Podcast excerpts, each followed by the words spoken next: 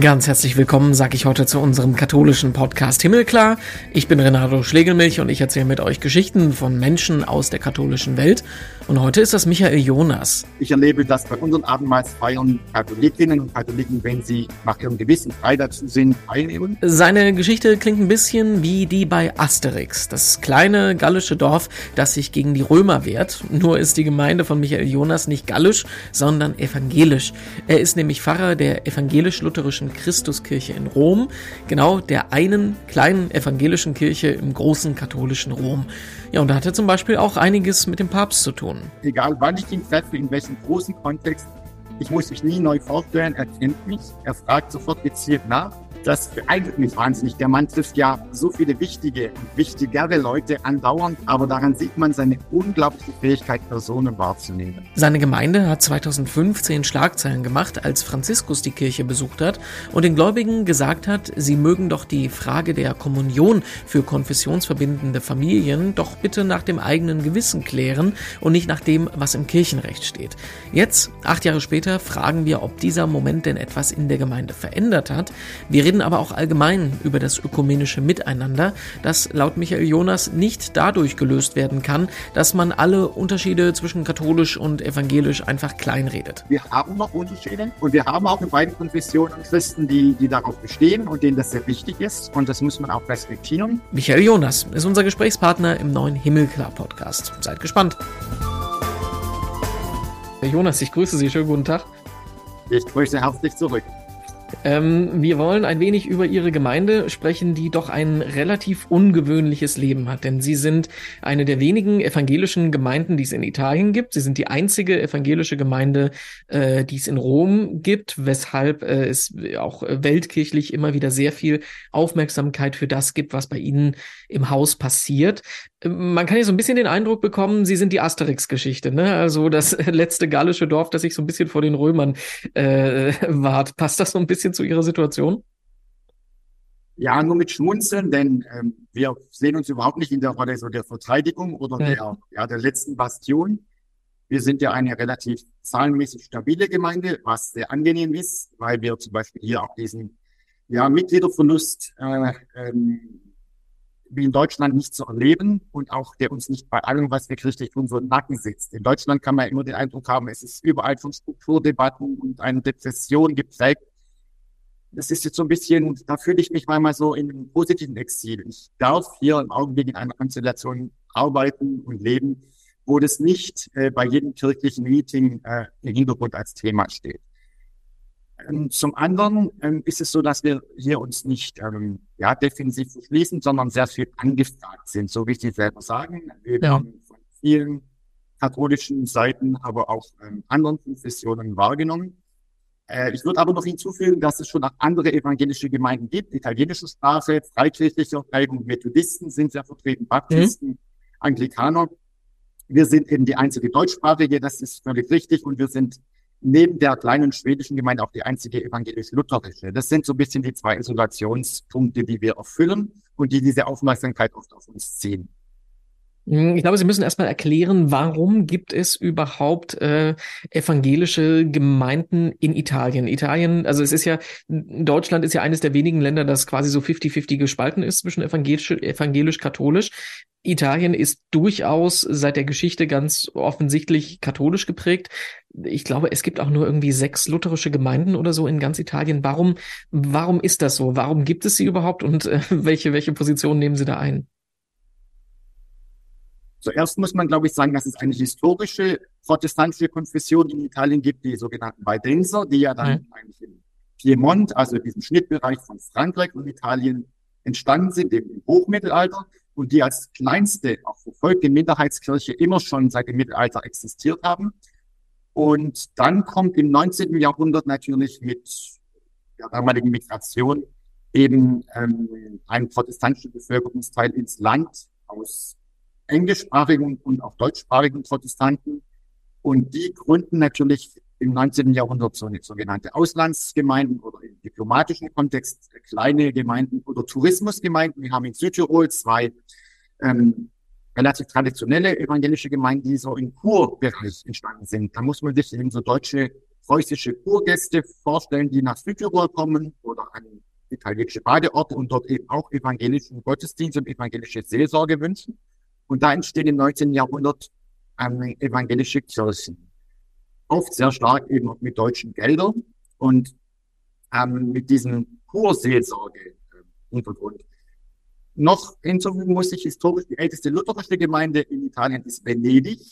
Ähm, muss auch nach vorne gehen, historisch in die Reformationszeit. Sie können sich alle vorstellen, ähm, deutsche ähm, Händler und Kaufleute, norddeutsch, hanseatisch, sind auch in Venedig sehr vertreten und die bringen sehr früh schon die Reformation mit, weil die eben up-to-date waren damals. Und so gibt es zum Beispiel bemerkenswert einen Brief Martin Luthers an die evangelischen Geschwister in Venedig. Also das liegt daran, dass da schon vor einer Organisation einer richtigen Ortsgemeinde äh, evangelische Handels- und Kaufleute vor Ort waren.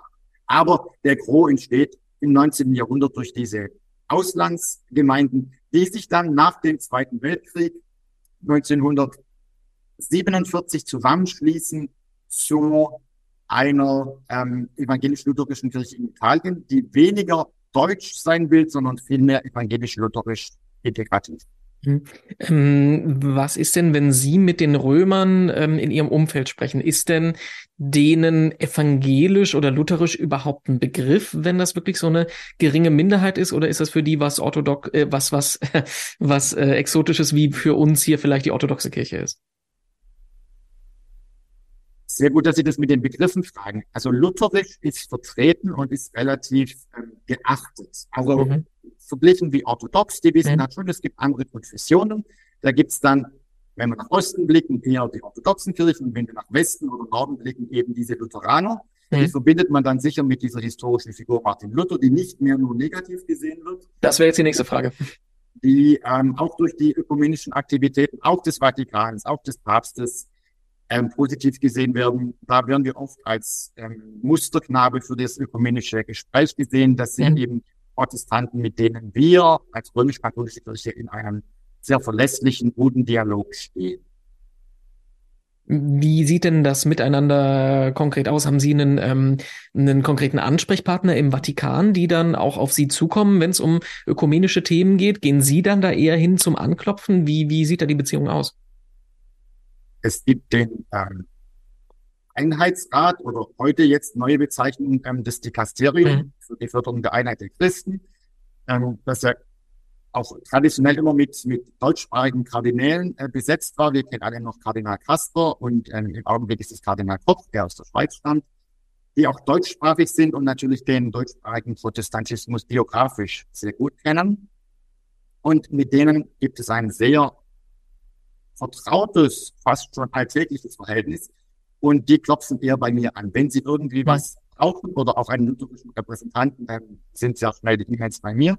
Und das klappt äh, bemerkenswert, ähm, ja, ähm, freundschaftlich niederschwellig. Wir kennen uns auch gut, es gibt großes Vertrauen gegenseitig. Also ich treffe manchmal Kardinal Koch auch in Alltagssituationen oder auf dem Flur irgendwo ja. und äh, dann weiß er sofort Bescheid und wir unterhalten uns ähm, auch sehr persönlich. Ähm, das ja, freut mich, weil auch ein großer Bedeutungsunterschied besteht. Ja, er ist Kardinal und hat eine große Funktion in der Kurie. Ich bin Gemeindepfarrer in Rom. Aber durch diese regelmäßigen Begegnungen entsteht da trotz des Wichtigkeitsunterschiedes ein, ein, ein großes Vertrauen und äh, auch eine große Wahrnehmung. Also er fragt mich manchmal auch nach meiner Einschätzung. Ich kann ihn nach seiner Einschätzung fragen, auch mit seinen Mitarbeitern. Es gibt noch seine Mitarbeiter für den lutherischen Bereich, Pater Augustinus Sander, mit dem ich auch im regelmäßigen Kontakt bin. Und da geht es oft auch um Einschätzungsfragen, dass er wirklich fragt, wie sehen Sie das? Was sind diese und jene Entwicklungen? Ähm, ich kann ihn genauso fragen, wie sollen wir uns zu dem verhalten? Was wird da gewünscht? Es war zum Beispiel ganz, ja, wie soll ich sagen, gezeichnet, als die Verabschiedung und das Requiem für Papst Benedikt XVI. anstand. Mhm wusste ich zum Beispiel nicht, wie ich mich verhalten soll als Ortspfarrer. Ja, soll ich zu dem Requiem hingehen? Soll ich anklopfen? Soll ich äh, Kondolenzerklärungen, äh, in wessen Namen dann äh, machen das andere Kirchen? Es gibt ja auch größere Repräsentanzen. Und da habe ich den schlichtweg Pater Augustinus angerufen und gefragt, ähm, mein Mitgefühl steht fest und, und so weiter. Aber wie soll ich mich verhalten? Was wird von mir erwartet? Was soll ich richtig machen? Protokollarisch. Ich will mich ja nicht über, überheben und ich will aber auch nicht ähm, wegbleiben. Was ist denn angemessen? Und dann hat er gesagt, wunderbar, dass Sie sich melden. Ich sage Ihnen ganz ehrlich, wenn es richtig ist, kommen Sie, wir freuen uns, wenn Sie am Blackbeard teilnehmen, Sie kriegen Ihren Platz. Ähm, wir sind froh, dass Sie da so ähm, proaktiv kommen. Und da können wir wirklich auch vor dem Protokoll schon abklären, was, was ist gewünscht, was würde irritieren, was wäre zu viel, was wäre zu wenig. Ähm, auf dem Niveau sind wir und das schätze ich sehr. Und ich bin auch immer wieder, ja, erstaunt, dass ich als Gemeindepfarrer, der ich bin, ähm, hier so, ähm, ja, so zu ernst genommen werde. Denn Weil, jetzt ja mal noch in weltkirchliche Veranstaltungen von diesem Format, aber wie gesagt, weil ich der Einzige vor Ort bin, gerät man manchmal in diese Rollen, die einem immer drei Nummern zu groß erscheinen. Aber dieses große Vertrauen und die Ehrlichkeit, die da besteht, ähm, ist noch nie eine Kleinigkeit geschehen. Das muss ich wirklich sagen. Wie erklären Sie sich das? Weil ähm, die ähm, Vorurteile gehen ja eher in die, in die Richtung, Rom ist so abgehoben, hat mit normalen Menschen, mit dem normalen Leben eigentlich gar nichts zu tun. Das heißt, äh, Sie beschreiben ja eher jetzt ein relativ entspanntes, freundschaftliches Miteinander da mit der Kurie. Wird also auch eine Lanze brechen für die Mitarbeiter der Kurie. Ich kenne nicht alle und ich kann jetzt nur für das Dekasterium für die Einheit der Christen sprechen. Das sind durchaus nicht abgehobene Menschen. Die fragen durchaus nach, ähm, nach der Meinung und nach den Bedürfnissen des Volkes Gottes auf allen Ebenen, auch im deutschsprachigen Bereich. Ich erlebe die überhaupt nicht als abgewogen, aber die haben natürlich ihre Verpflichtungen und müssen, ähm, sagen wir mal so, immer weltkirchlich denken. Also sie können jetzt nicht auf jede Bewegung, die in Deutschland oder in der Schweiz läuft, ähm, sofort aufspringen vom Tempo her, sondern müssen das immer weltkirchlich oder mit dem alten Begriff dogmatisch, auch theologisch einordnen und, und verantworten. Deshalb erscheinen sie vielleicht manchmal Leuten abgehoben, aber ich erlebe, ich erlebe sie alle in einer sehr sensiblen und auch ähm, wachen Art und äh, die möchten auch da eine Harmonie ähm, haben. Und wie gesagt, ähm, dadurch, dass ich eben der Einzige bin, der einfach vor Ort ist, den man auch kennt, den man auch einschätzen kann, werde ich da wahrscheinlich schneller befragt als irgendwelche Partnerkirchen auf anderen Kontinenten. Was selbst Papst Franziskus äh, betrifft, dem sind Sie auch schon, ich glaube, mehrmals begegnet. Was, ähm, wie geht der auf Sie zu als äh, Vertreter einer anderen Konfession in seiner Stadt?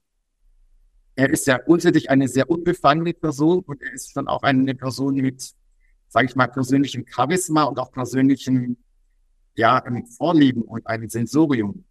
Ähm, ich bin sehr beeindruckt, dass er mich seit unserer seit unserem ersten Gespräch persönlich kennt und sich das auch merkt. Also egal, wann ich ihn treffe, in welchem großen Kontext, ich muss mich nie neu vorstellen, er kennt mich, er fragt sofort gezielt nach. Das beeindruckt mich wahnsinnig. Der Mann trifft ja so viele wichtige und wichtigere Leute andauernd und ich könnte es ihm überhaupt nicht übel nehmen, wenn er nochmal nachfragen müsste oder nicht auf den Schirm hätte, wer ich bin. Aber daran sieht man seine unglaubliche Fähigkeit, Personen wahrzunehmen. Er hat ein großes Sensorium und kann sich unglaublich schnell äh, in persönlichen Gesprächen konzentrieren.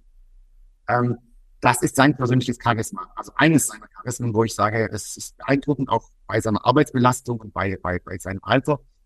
Ähm, das ist großartig.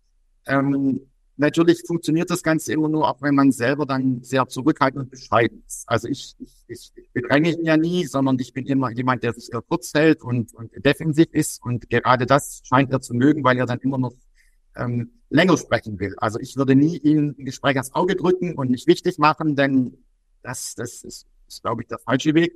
Im Gegenteil, als ich beim letzten ökumenischen Treffen in St. Paul vor den Mauern, bei einer großen ökumenischen Vesper, äh, kurz grüßen durfte, ähm, ähm, habe ich ihm nur für seine Gesundheit ähm, Gottes Segen gewünscht und wollte schon weitergehen und hat er mich am Arm zurückgezogen und wollte noch länger reden.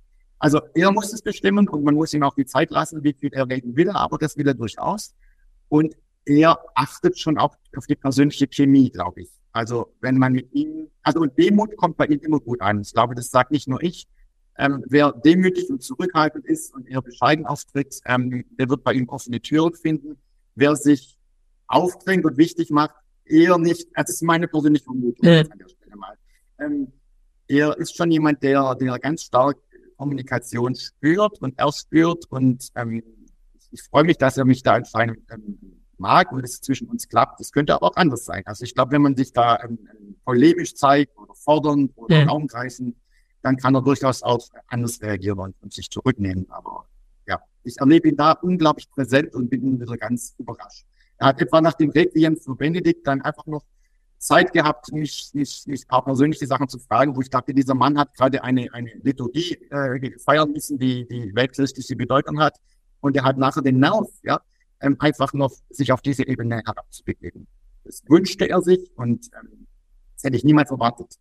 Aber das macht er durchaus auch mit anderen ähm, ökumenischen Freunden, wenn er merkt, dass da eine, ja, aber eine geistliche, äh, ich sage jetzt mal ganz anmaßend brüderliche Verbindung besteht, etwa mit dem anglikanischen Erzbischof hier in Rom, hatte auch ein sehr freundschaftliches ähm, Verhältnis. Ähm, wenn's da, wenn da die Chemie geistig stimmt, ist er unglaublich ähm, es gibt einen Moment ihrer Gemeinde, der äh, in den letzten Jahren, könnte man fast sagen, Geschichte geschrieben hat. Das war im Jahr 2015, als Papst Franziskus die evangelische Gemeinde in Rom, die Christuskirche, besucht hat. Ähm, das hat einen sehr hohen symbolischen Charakter, weil er einerseits dieser evangelischen Gemeinde einen Abendmahlskelch geschenkt hat, äh, auf der anderen Seite aber auch da dieses Zitat herkommt, wenn es um die Frage des gemeinsamen Kommunionbesuches konfessionsverbindender Familien geht, dass er gesagt gesagt hat, macht euch das mit eurem eigenen Gewissen aus. Ähm, wie, was bekommen Sie mit? Wie steht er denn zur evangelischen Kirche, zur lutherischen Kirche speziell? Das wird es wahrscheinlich, wenn Sie mit ihm sprechen, auch ähm, genau darum gehen. Also wie blickt er auf diese ähm, andere Form der, auf diese andere Konfession? Dieser Besuch damals 2015 war ja vor meiner Dienstzeit, ja. ähm, aber die Wirkungen sind durchaus noch ähm, zu spüren und eben auch diese große, ja, Entspanntheit und, und Sympathie gegenüber der lutherischen Kirche hier im Rom. Und nur wie ich ihn kennenlernen durfte, ist das auch eine grundsätzliche Offenheit. Er hat in seiner Biografie, das hat er mir auch erzählt, immer positive Erfahrungen mit Lutheranern gemacht. Also schon in Argentinien das scheint also eine Konfession zu sein, die bei ihm einen Vertrauensvorschuss hat, einfach durch die guten Erfahrungen. Er hat da nie große Irritationen erlebt und entsprechend ähm, ist er da auch sehr offen. Ähm, und wir versuchen natürlich nicht neue Irritationen jetzt da einmal ähm, zu schaffen, sondern das, diesen, diesen, diesen Vertrauensraum auch äh, zu nutzen und zu fühlen und weiterzuführen. Und dann ist es, glaube ich, nicht nur bei ihm persönlich so, sondern ich erlebe es schon allgemein hier in der Kurie, dass die Lutheraner schon als Konfession des protestantischen Spektrums gelten, die verlässlich sind und jetzt nicht die, äh, die, die größte Baustelle sind, sondern die, die durch, durch die reichen gemeinsamen Erklärungen und ökumenischen Dokumente relativ nahe stehen. Also durchaus auch mit, mit Sachen, die zu klären sind, auch mit Differenzen, äh, sind wir auch nicht so optimistisch aber durchaus ein vertrauensvoller äh, Partner, bei dem man nicht dauernd die nächste, die nächste Kollegin erwarten muss. Mhm. Das erlebe ich auch hier in Rom in der Stadtökumene und das sieht man ja immer sehr schön an der Sitzordnung. Denn Sie müssen sich ja vorstellen, man sitzt immer so im Altarraum in so einer Apsisrundung und meistens sitzt irgendein Kardinal oder Bischof der Liturgie vor. Und dann werden die ökumenischen mit Zelebranten dann rechts und links angeordnet. Rechts die orthodoxen Geistlichen, auf der Left Wing, auf der linken Seite der Protestantismus. Und dann kommt immer recht nett erst der anglikanische Vertreter und dann die lutherische Repräsentanz. Und dann kommen alle anderen Konfessionen der Reformationskirchen. Daran sieht man ja so ein bisschen immer, wie, wie, wie die Nähe ist. Also Anglikaner und Lutheraner sind aus römischer Sicht ähm, sehr nah dran und ähm, werden als ja, vertrauensvolle Partnerkirchen oder, oder Gesprächspartnerkirchen gesehen. Was ja auch aus theologischer Sicht so ist, dass das wahrscheinlich die zwei Konfessionen sind, die ähm, am nächsten dogmatisch dran sind, ne? ohne dass ich jetzt so Theologe bin. Genau, auch historisch von, von ihrer Dogmatik, aber auch von ihrer Geschichte. Wir sind klassische Reformationskirchen, wir sind natürlich nicht äh, irgendwelche Bewegungen, die, die äh, etwa wie die, wie die Pentekostalen Kirchen oder die Pfingstkirchen in Südamerika ja. jetzt auch äh, ja, stark wirken, starke äh, Veränderungen bewirken, sondern relativ berechenbare historische Kirchen. Und da teilen wir ja leider auch die gemeinsamen Probleme, dass die historischen Kirchen gerade nicht als die lebendigsten gelten, ja. zumindest in Europa und der Nordhalbkugel.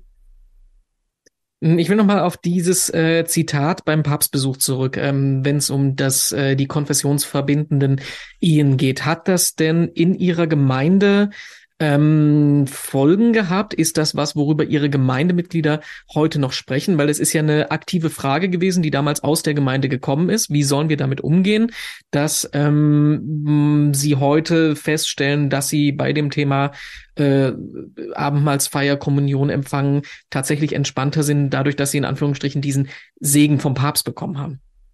Ja, einen päpstlichen Dispens. Ich würde es nicht so mhm. hochhängen, denn mhm. es war ja innerhalb eines Gespräches und sagen wir mal die kirchenrechtliche oder dogmatische Absicherung dieses Zitats oder dieser Äußerung ist ja gewissermaßen offen. Es gibt ja jetzt keine kirchenrechtliche Einbindung dessen. Deshalb steht es einfach im Raum. Und ich würde es jetzt auch als evangelischer Theologe nicht zu sehr belasten und sagen, darauf könnt ihr euch verlassen, macht das mal. Ich erlebe es schon, aber auch in der Christuskirche, und das ist das Einzige, was ich steuern kann, äh, dass bei unseren Abendmahlsfeiern Katholikinnen und Katholiken, wenn sie nach ihrem Gewissen frei dazu sind, auch daran teilnehmen.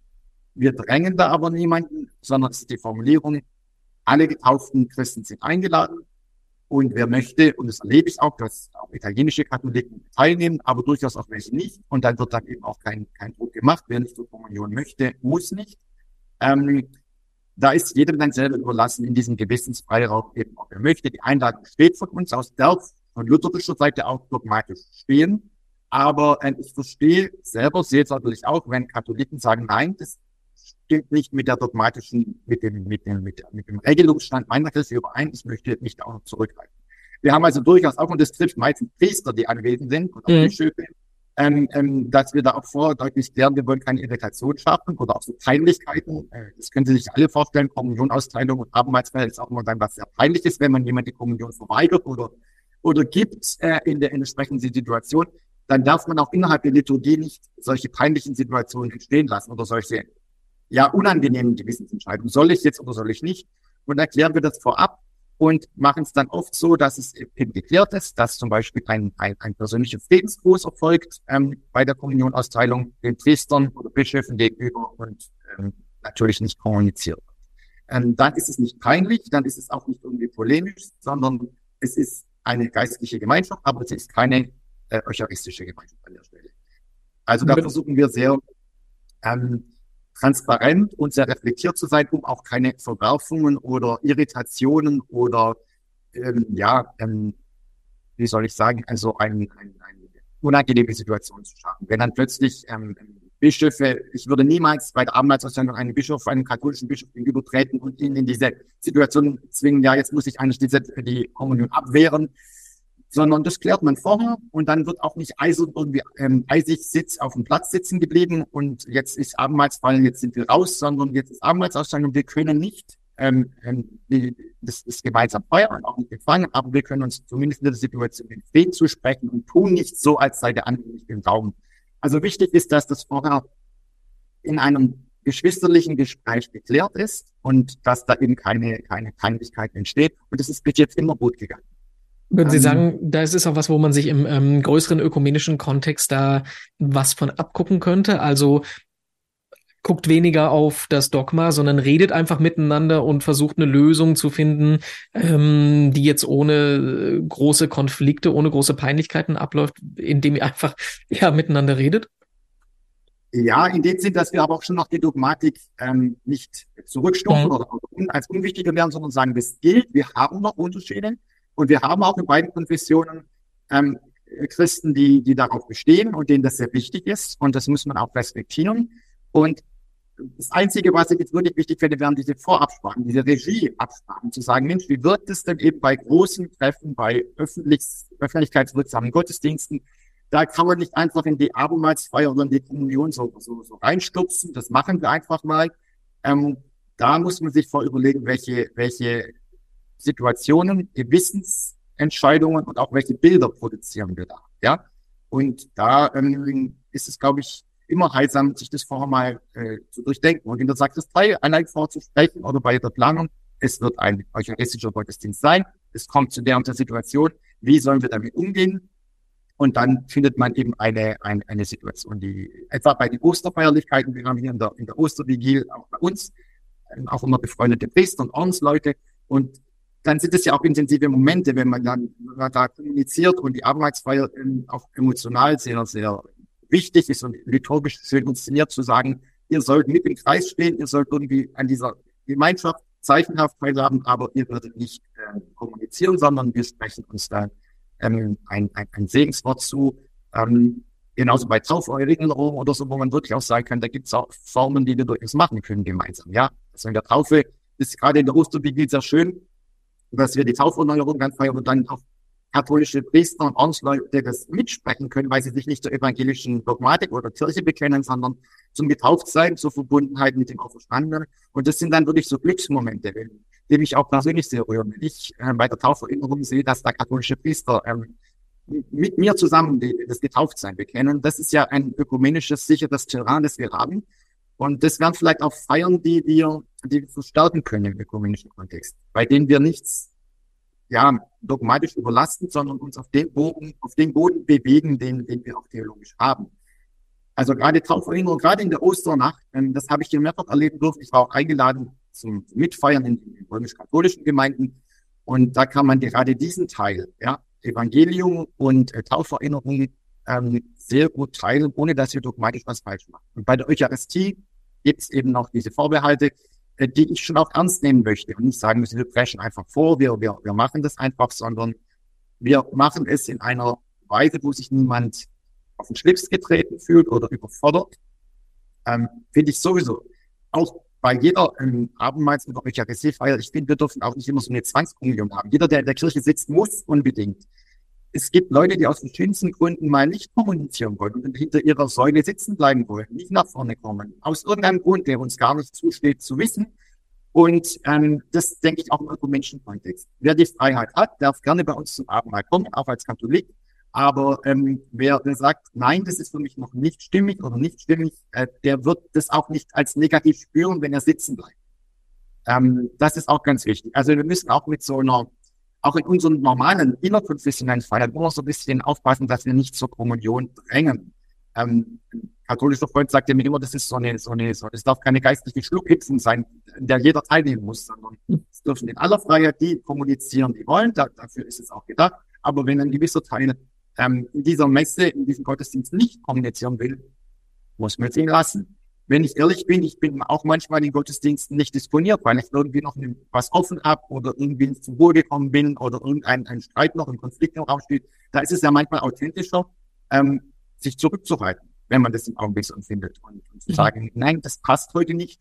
Ähm, als Zelebrierender geht das nicht. Da ist man natürlich in der, in der Pflicht äh, vorzustehen. Aber wenn ich manchmal Gottesdienste besuche, auch evangelische, ähm, dann, dann kann man sich auch mal zurücknehmen. Wichtig ist, dass man sich da nicht ausgeschlossen fühlt oder irgendwie das zu spüren kriegt. Und das ist eben bei ökumenischen oder bei eucharistischen Gottesdiensten, die im ökumenischen Kontext ähm, mit Gästen gefeiert werden, wichtig, dass es da nicht diese Ausschlussfeelings gibt.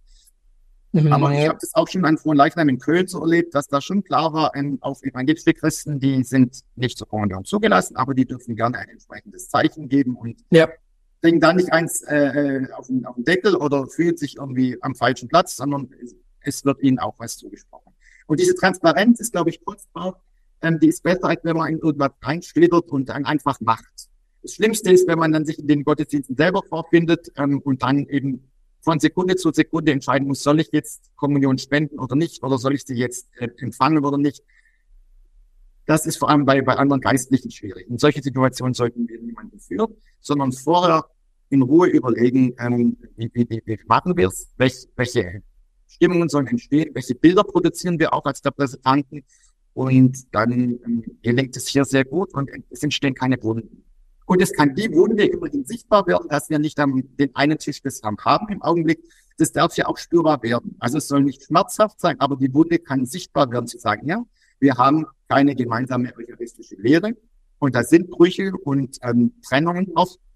Und das darf uns auch ein Stück weit spürbar werden und soll uns ja im ökumenischen Dialog weiterbringen und nicht frustrieren. Deshalb finde ich auch so ein Überspringen aller Unterschiede nicht so sinnvoll zu sagen, ach, ist eh alles das Gleiche, wir können da wechselseitig kommunizieren. Nein, wir müssen als Theologen fragen, wie wir weiterkommen. Das ist unsere Gewissensaufgabe, gewissermaßen professionell. Und die einzelnen Gläubigen, wie der Papst gesagt hat, sollen das wirklich mit ihrem Gewissen klären. Wie irritiere ich damit? Vielleicht auch in meiner Umgebung. Ähm, und kann es verantworten äh, vor meinem Gott selber. Das ist natürlich eine sehr, sagen wir mal, moderne, aufgeklärte ähm, Definition des Papstes, aber als Protestant kann ich die natürlich nur ähm, gutheißen oder nachvollziehen.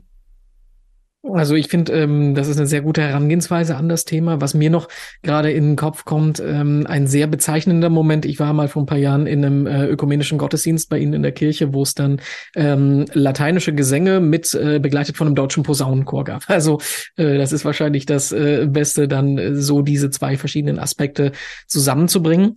Herr Jonas, lassen Sie mich ähm, zum Schluss noch fragen, die Frage, die wir in jedem von diesen Podcast-Folgen zum Schluss stellen, ganz allgemein, können Sie darauf antworten, wie es Ihnen in den Kopf kommt? Was bringt Ihnen Hoffnung? Vielleicht auch mit Blick auf die Ökumene. Dass die Kirche schon 2000 Jahre alt ist und schon viele Krisen überstanden hat, die schlimmer waren als die Krisen, die wir gegenwärtig haben. Und dieser Blick zurück zeigt mir, dass es in Zukunft auch so gehen wird. Der Herr hat seine Kirche auch in der Vergangenheit nicht allein gelassen und wird sie auch das war unser Interview mit Michael Jonas, dem Pfarrer der evangelischen Gemeinde in Rom.